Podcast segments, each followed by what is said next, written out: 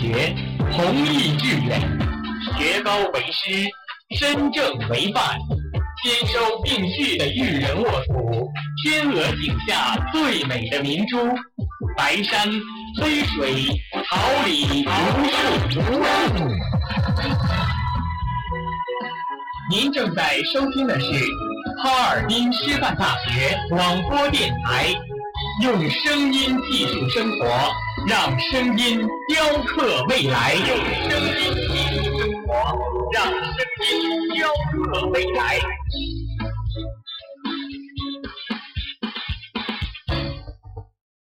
收集最闪烁的语言，储备最幸福的力量，为生活努力奋斗，为生活意气昂扬。聚集您的目光，敞开您的心房，用最动听的声音播放世间最温暖的心情。用最美丽的语言拉近你我最知心的距离，绽放可爱阳光，点亮真实生活。每周一晚，每周一晚，阳光生活，阳光生活，给您崭新的生活，闪亮的阳光。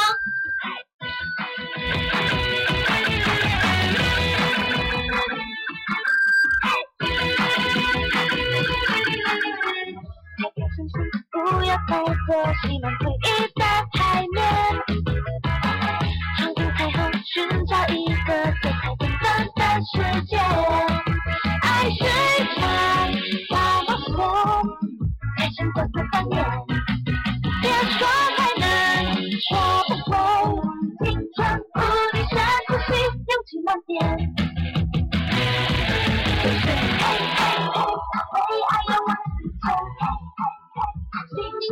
日落时分可以品味一杯暖暖的咖啡。幸福就是忙碌了一天后，可以倒在床上埋头大睡。幸福就是无助的时候，身边还有朋友在。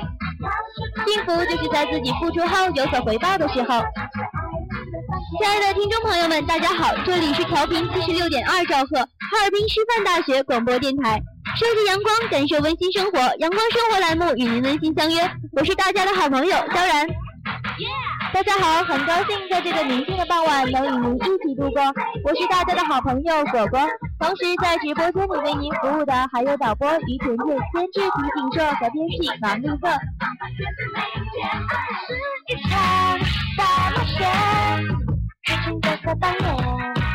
别说太难，说不会，青春无敌深呼吸，勇气满点。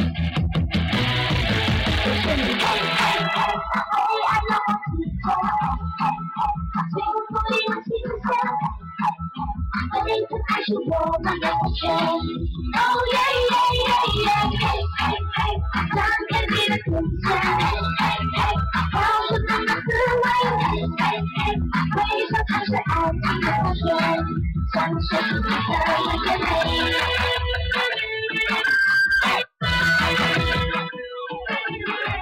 随风起走动，看天象而行。季节来来去去，牵挂短短长长。一声温馨问候，一句真心提示。下面让我们一起来关注近几天的天气情况。今天晴，零下六到零下十六摄氏度，西风三到四级。明天阵雪，零下三到零下十摄氏度，西南风三到四级。后天阵雪，零下七到零下二十一摄氏度，北风三级。近期气温变化不大，但爱美的你也要注意保暖穿衣，可别感冒了哦。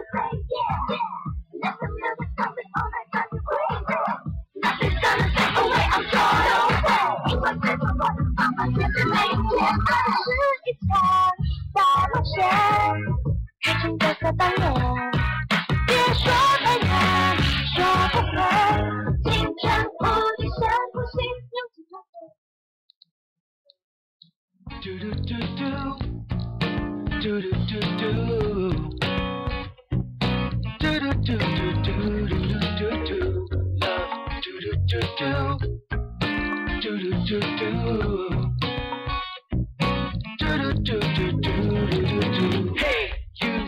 好吗？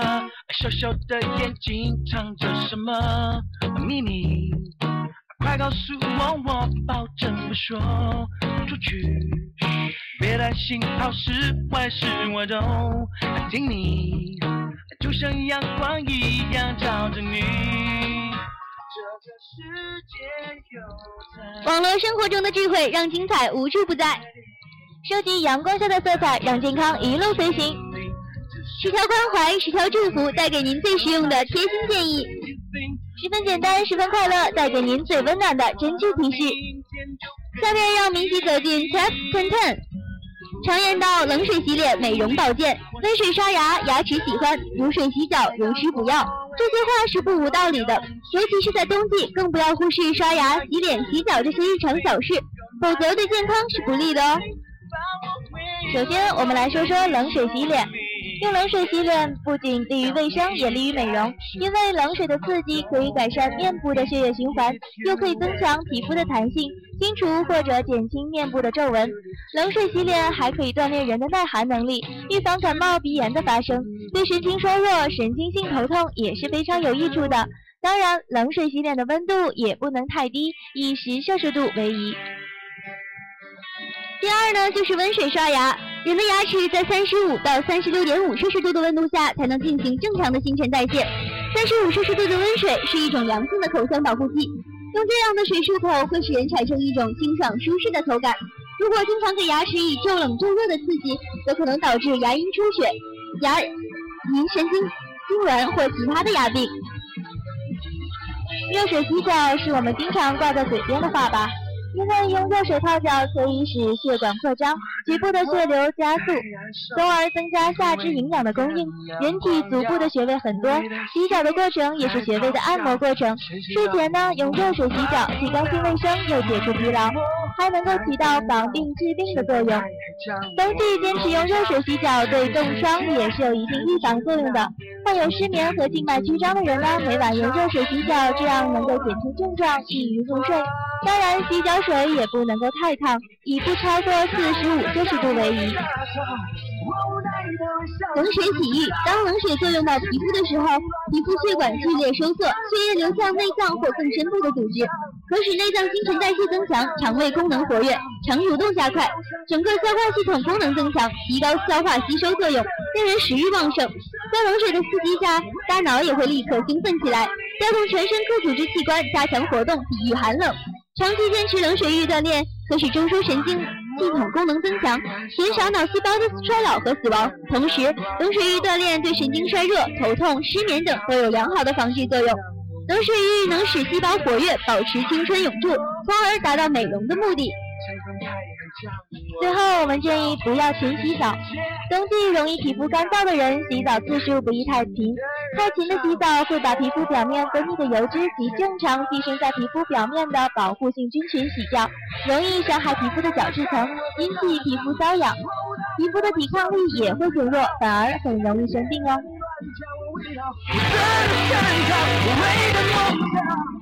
醒来上梦的上我在大城，我想要向世界大声宣告，我的梦不被这里有尽头，神的力量，为了战场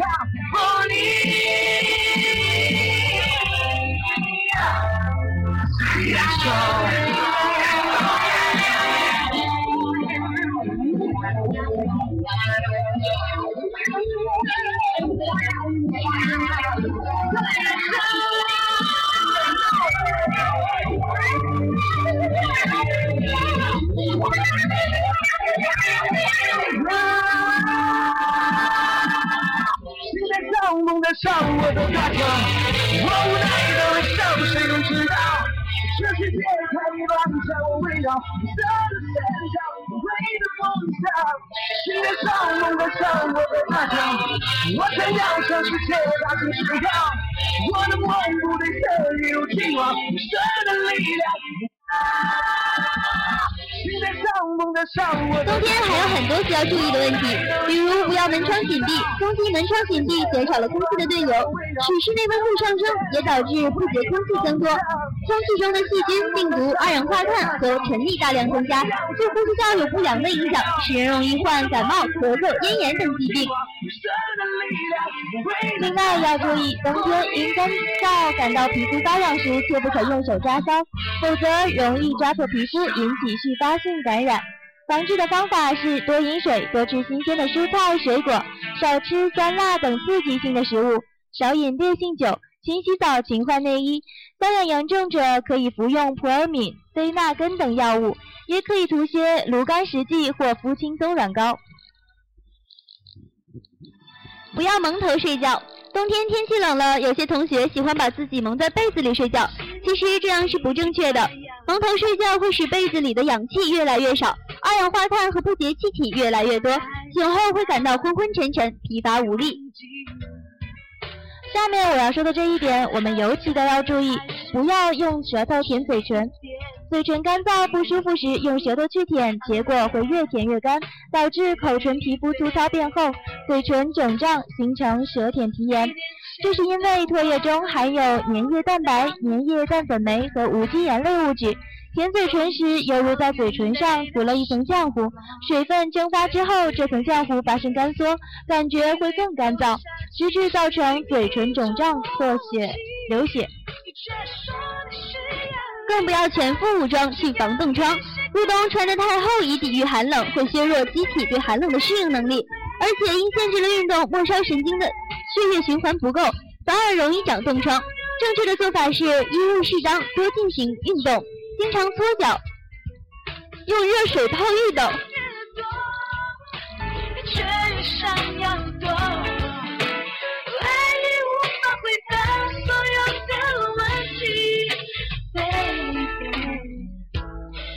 班的飞机已经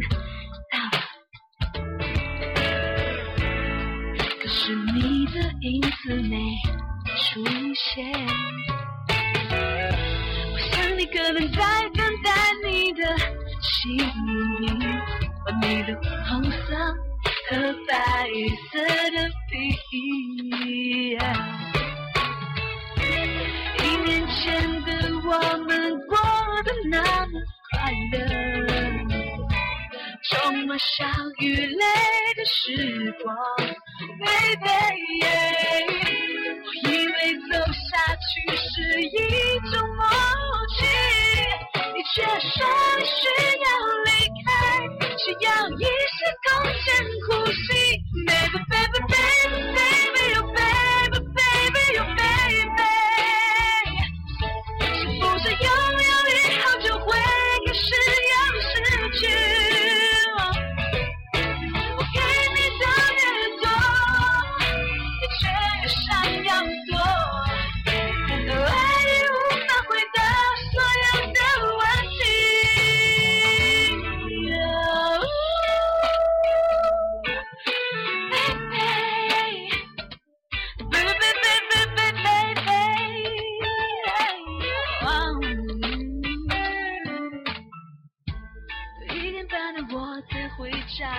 大家早上起床时是不是很费劲呢？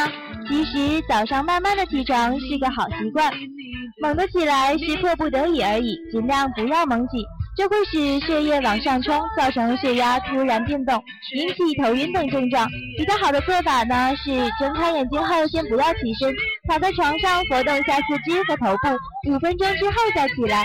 如果你有起不来的问题，可以闭着眼睛做一些拉伸四肢的动作。这样会非常有助于清醒的。早晨醒来后喝一杯凉水，清晨胃内的食物已经排空，水在胃内做短暂做短暂的停留，除少量被吸收以外，百分之八十以上在小肠内被吸收入血。饮进的水可以促进全身的土垢纳新，洗涤机体，清除污染，保证细胞的新陈代谢。早上洗澡也是个好习惯。早上洗澡一般来说不是中国人的习惯。但是早上洗澡确实有助于促使血液循环更加旺盛，并且清洁的感觉和沐浴的芬芳本身就可以调节心情，使精神更加的饱满。多饮用红茶，久旱无甘霖，保持湿润是这个冬季养生的必做课。医生提示，冬季适饮红茶，每天一点茶，既滋润解渴，又有养生的效果。有清热效果的绿茶适合在夏天喝。冬天最好喝红茶、乌龙茶、热普洱等半发酵的茶。大家在手脚冷冻后有没有特别想用火烤的冲动呢？冬季手脚长期暴露在外，血管收缩，血流量减少。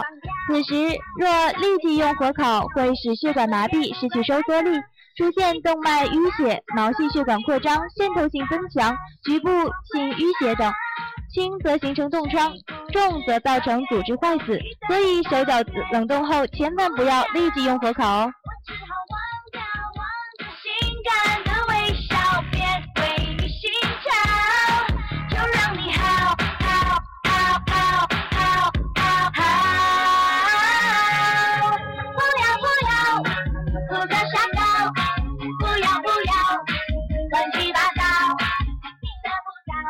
现在有很多同学都有小胃病，期末了，大家都在忙着复习，有时候顾及不到自己的睡眠和饮食。在这里提醒一下大家，无论多忙，都要照顾好自己，照顾好自己的小胃哦。首先，一日三餐要定时定量，最好给自己设定一个时间表，然后严格遵守。这同时会对睡眠时间产生影响，因为一些晚睡晚起的人是早中餐一块吃的，这种习惯必须要改掉。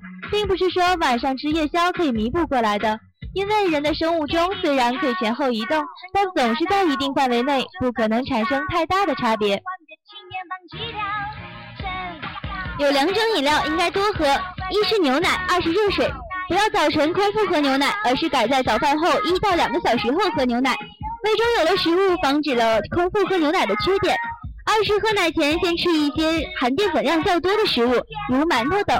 三是早晨喝奶的同时，要吃一些馍、米饭、面包、饼干、点心等含淀粉的食物，这样可使牛奶在人胃中长时间的停留，牛奶与胃液能够充分发生酶解作用，使蛋白质得到很好的吸收。其次，木瓜适合胃的脾性，可以当做养胃的食物，不过对于胃酸较多的人来说，不要食用太多，而且一定要记住，胃喜燥恶寒，除了冰的食物以外，其他。凉性的食物，像绿豆沙等，也都不宜多吃。要改变你的不良饮食习惯，按时就餐，坐着吃饭，不要站立或蹲着。忌吃辛辣、油炸、烟熏食物，如烧烤等。不要吃过酸、过冷等刺激性强的食物。不饮酒，少饮浓茶、咖啡等。多吃素菜及粗纤维食物，如芹菜、香菇等。另外，有胃病的人饭后不宜运动。最好休息一下，等胃部的食物消化的差不多了再开始工作，或者慢步的行走也对消化比较好。总之，餐后不宜工作。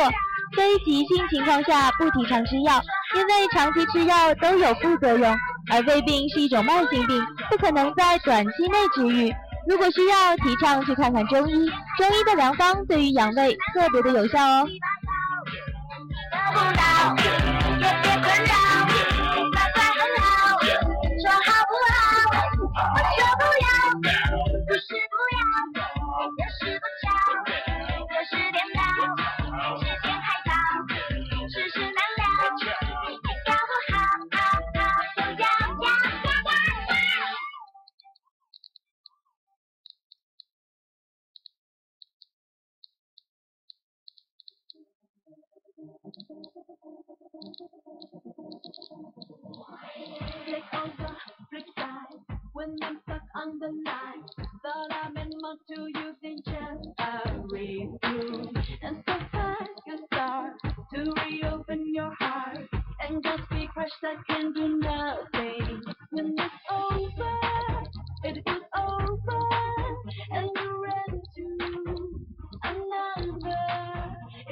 欣赏欣赏生活，欣赏语言中的画意，品味品味经典，品味对白中的诗情，倾听倾听你我，倾听悠扬的旋律，留恋留恋芳华，留恋温暖的记忆。让我们一同走进阳光上，一同搜寻阳光的足迹。二零一零年七月于台北举行的下一站天后个人首场售票演唱会，全场爆满。成为第一位在台湾举办个人大型售票演唱会的内地女歌手，她让自己的梦想找到降落，让情歌有了全新的享受。她是谁呢？她就是新一代的 K 歌天后叮当。今天的阳光上就带大家走进歌手叮当的世界，一同感受叮当的心路历程。没有一炮而红的幸运，只有一路走来的际遇。叮当当年就像一只小小鸟，拉着一只行李箱离家出走，只为追求梦想，用倔强和命运交手，用歌声交换感动与承诺。每一站都是星光超偶这些选秀节目里看不到的残酷。如今，可以不可以？猜不透，我爱他。洋葱、冷血动物、我是一只小小鸟等这些歌，在各大排行都是冠军，横扫各大音乐颁奖典礼。叮当是浙江人，一九八二年出生，一九九八年毕业于嘉善第四中学。在初一的时候，叮当就在学校卡拉 OK 比赛中获得一等奖。在叮当的学习卡成绩单上，音乐一栏几乎年年都得九十五分。叮当非常喜欢唱歌，每年的元旦文艺汇演总是少不了他。叮当很喜欢流行音乐，也始终坚持唱流行音乐。初中毕业后，在启蒙音乐老师的推荐下，叮当加入了当时县青少年宫的音乐爱好者组建的青年歌舞团，开始登台表演。他说，小时候爸妈分开了，以致我从小就很独立。爸爸虽然做生意，但一直在亏。我觉得他要供我读完大学会很辛苦，于是我高中没读完就出来了。两千年，十七岁的叮当在朋友的推荐下，从嘉兴到杭州酒吧做歌手。爸妈全部反对，很担心女孩子一个人在外面容易被欺负。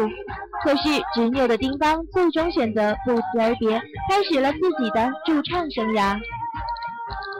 夜店的环境是复杂的，酒吧里难免会遇到酒后生事的客人。刚出道的叮当不得不伪装自己，让自己显得强悍泼辣。我从小是练乒乓球的，体格又黑又壮。大家都觉得我的性格好像男生。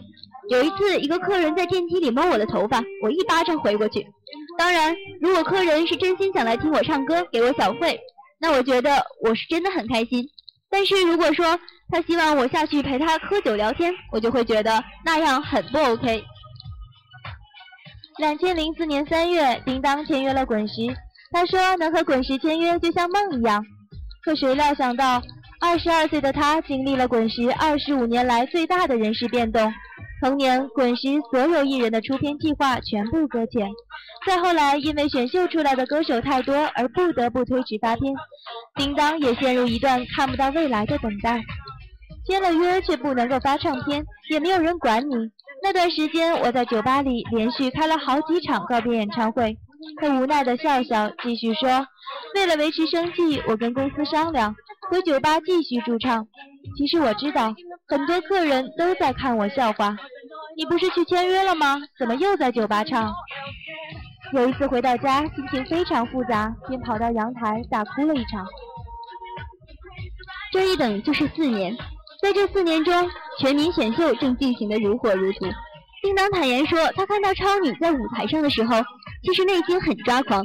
他会安慰自己说：“看过且过。”羡慕又能怎么样呢？因为自己合约在身，所以不能随便参赛。他选择边唱边去读乐校。滚石里对音乐依然怀有热情的人组建了相信音乐，他们在众多新人中相中了叮当，决定帮他发片。等待的那四年被叮当称为人生最挣扎的一段时间。他百感交集地说：“我就觉得我终于等到了。”我必须让自己活得精彩，让那些曾经不看好我的人都看到我的成功。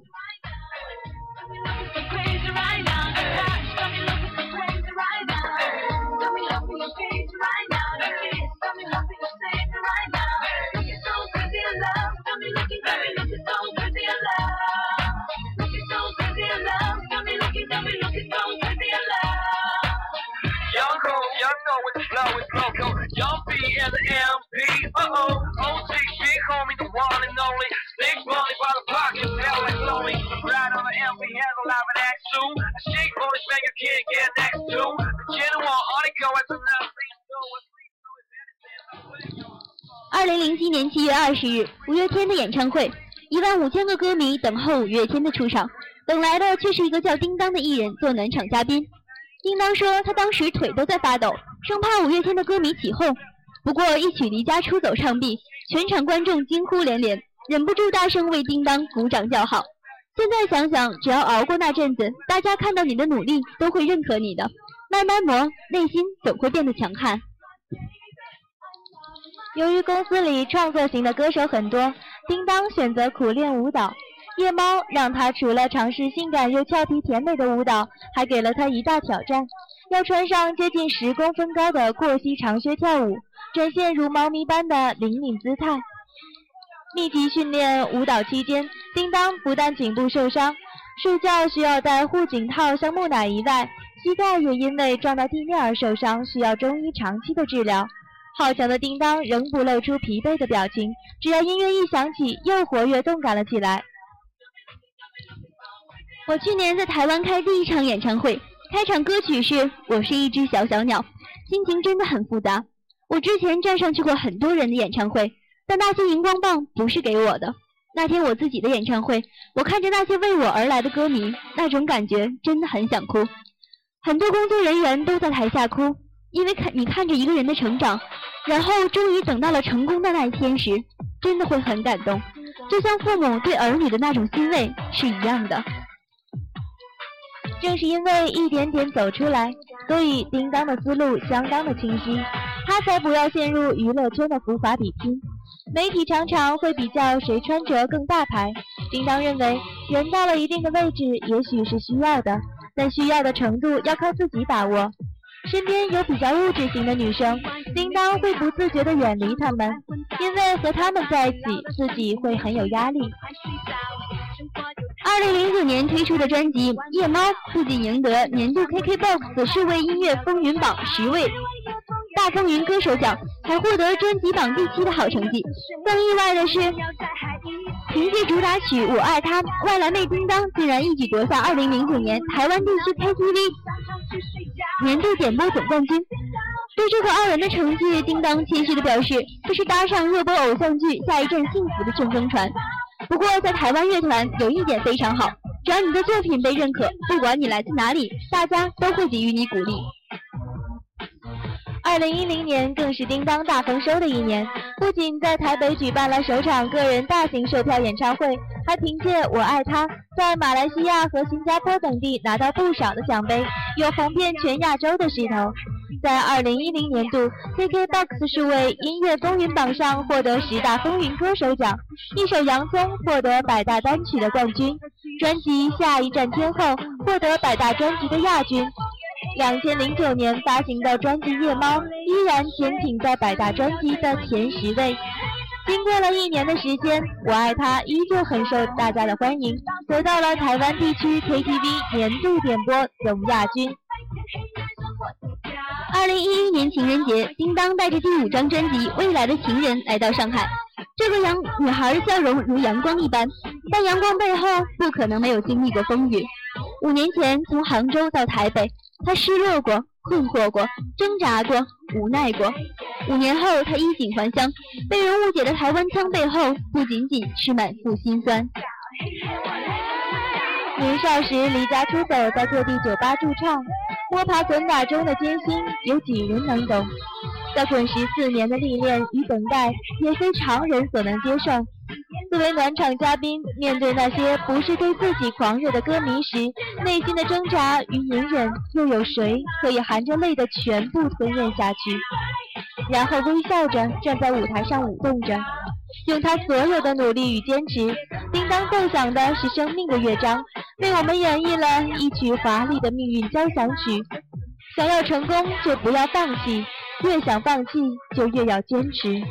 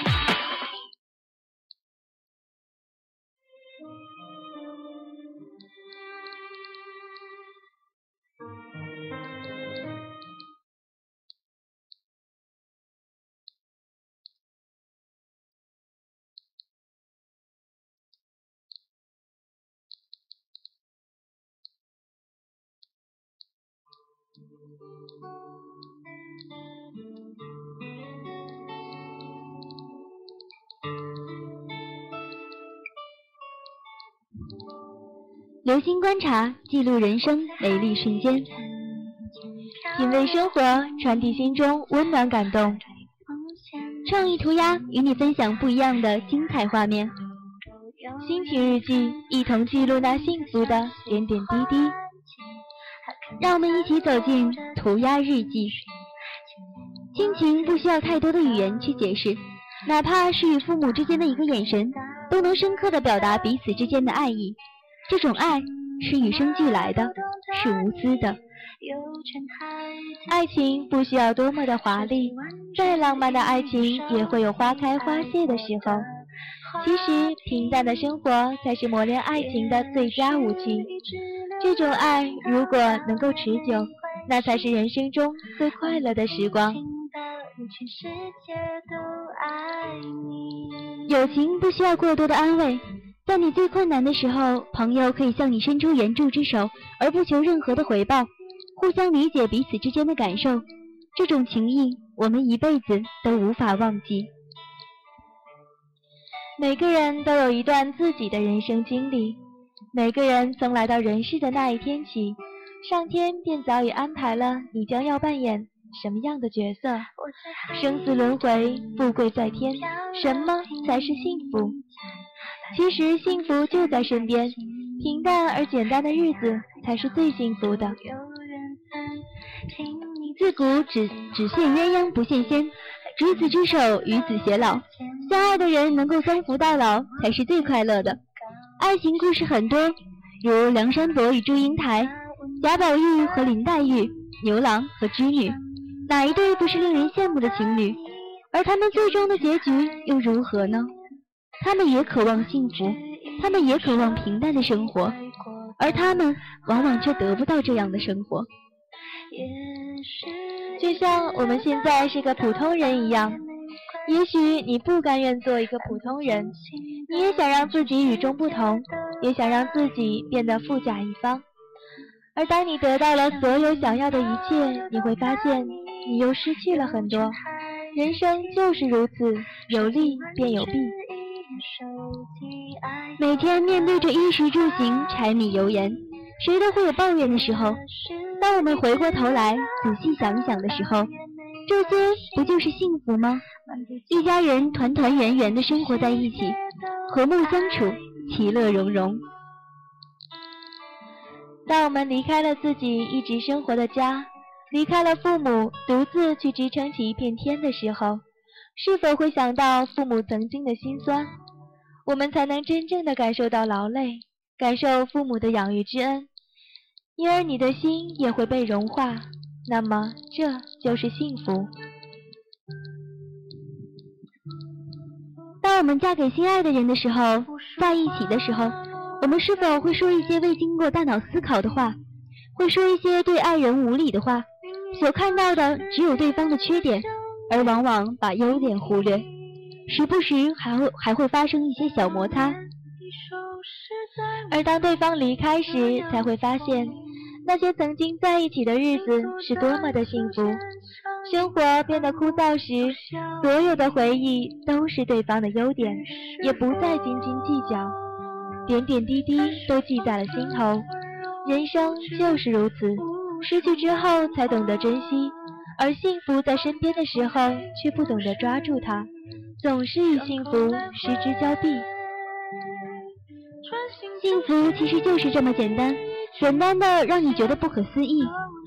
经历经历过分离之后，我想再次团聚的时候，我们都会用心去收藏，用爱来理解。两个人之间不可能没有摩擦，不可能一直都是一路顺风。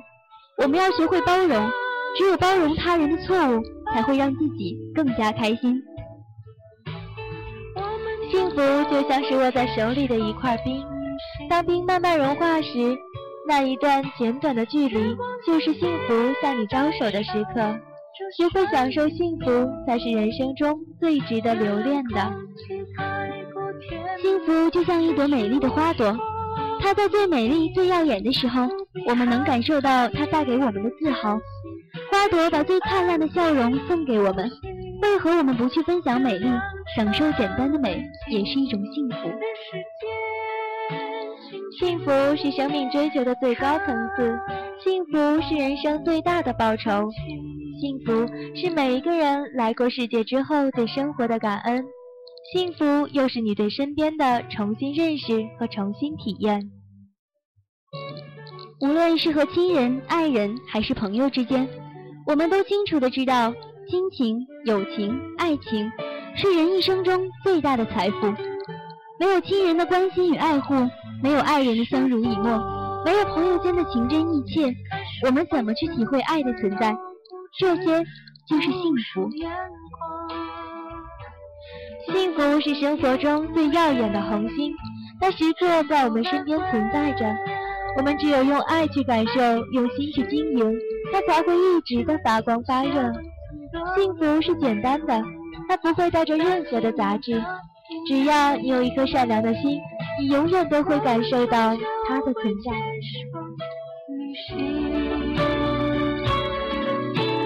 疯狂到这或是巴黎，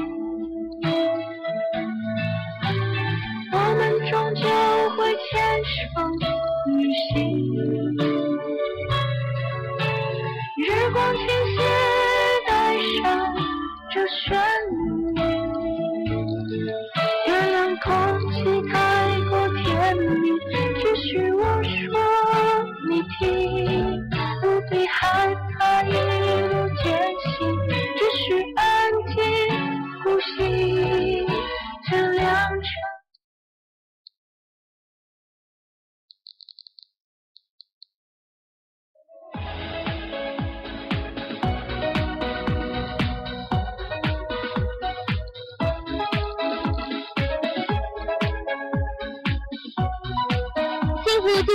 简简单单的过平凡的日子，幸福就是撕心裂肺的哭过之后，还可以没心没肺的傻笑。幸福并非遥不可及，只要拥抱过后就是风景。